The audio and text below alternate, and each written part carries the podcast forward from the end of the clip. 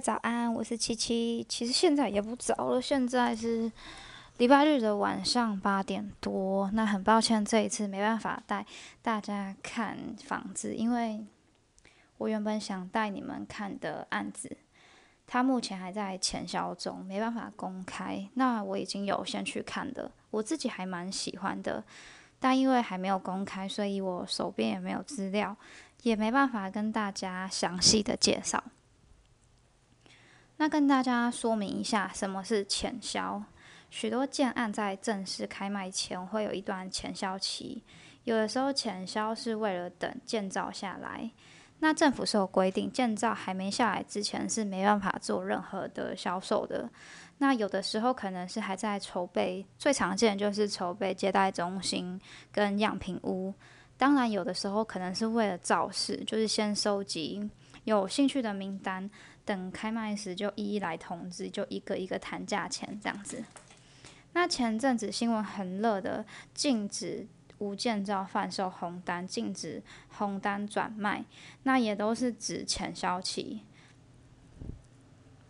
那我自己有遇过，有遇过前销期，然后是。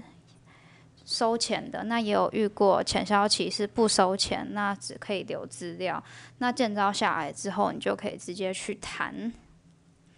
主要我觉得还是要看你个人接不接受这个游戏规则，因为当然还有很多规则，像是合约书给你看，内政部合格的，然后之后正式签约的时候再磋商，把条约搓掉。我自己觉得规则再怎么定，都是对建商有优势。那就是要看个人的接受度在哪里。那如果这个建案一开始就是很合法，然后按照政府的规定走的话，我对这个建案的好感度也会提升一点。那期待我有兴趣想要介绍的建案呢，赶快开案，不然我自己可能就会打算介绍我自己买的建案给大家。因为其实介绍晚销的建案的话，相对来讲比较安全一点，资讯也会比较多一点。而且我要住进去的话，也是两年半之后的事。然后如果他真的五月才开，五月才正式开案的话，我下一集可能就会准备我自己买的建案，然后介绍给大家。好，今天应该就没有任何买房的知识点了吧？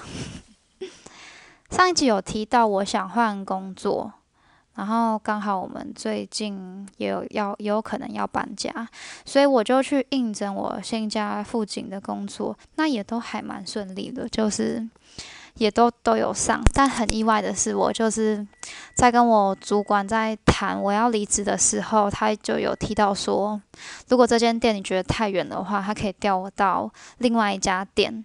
所以我目前就没有换工作的需求，算是可以稍微放松一下。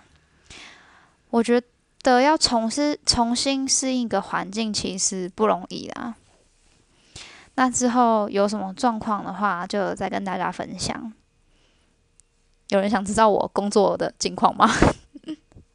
再来就是我最近要客变，非常烦恼，我到底要不要找设计师？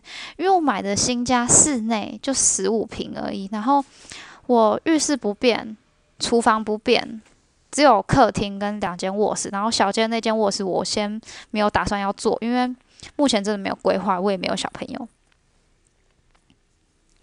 那如果是我自己客片的话，我之后应该会再分享我自己客片的情况。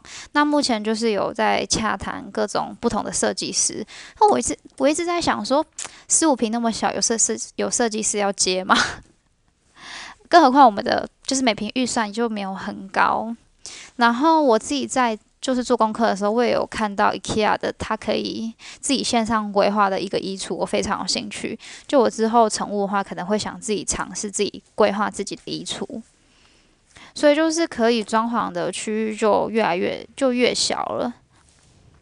我目前是朝着可能会自己做客变，那成物之后再找师傅来，那整体的设计概念还是。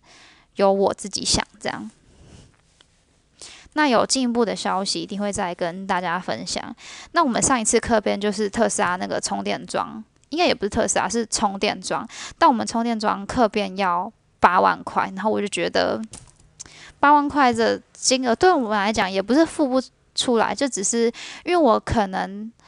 六年五六年内没有要电动车的打算，那我就想说，那我真的要花这笔钱吗？因为因为也不知道之后政府政策的方向，然后加上特斯特斯拉最近也都蛮贵的，就是也不是蛮贵，对我来讲蛮贵的。买了房子之后，买什么东西都变得很贵。那最后很多人有问我们，就是贷款会不会缴不出来？就是。那你们之后有小孩子等等之类的问题，那这次我坦白讲，我们真的有点在硬买，因为我们贷款的金额都快要比我的薪水还要高了。但我这个人真的很喜欢冒险，也我也不怕摔跤，我觉得跌倒了再站起来就好。但是如果连试都没去试，连冲都没去冲的话，我觉得我会有遗憾。我觉得人生短短，要及时行乐。我是属于。行动派的，我如果想要做什么事情，然后是在我能力范围可及内，我就会想要去做。我觉得要把握当下自己想做的事情，生活才会越来越精彩。也有觉得一直有在前进的感觉。那如果你是还在犹豫的人，我非常建议你可以可以跟我一起冒险，一起踏出舒适圈，就是一起往人生再前进一步。那我们下次就来期待我这次买的建案喽。那我们下次见喽，拜拜。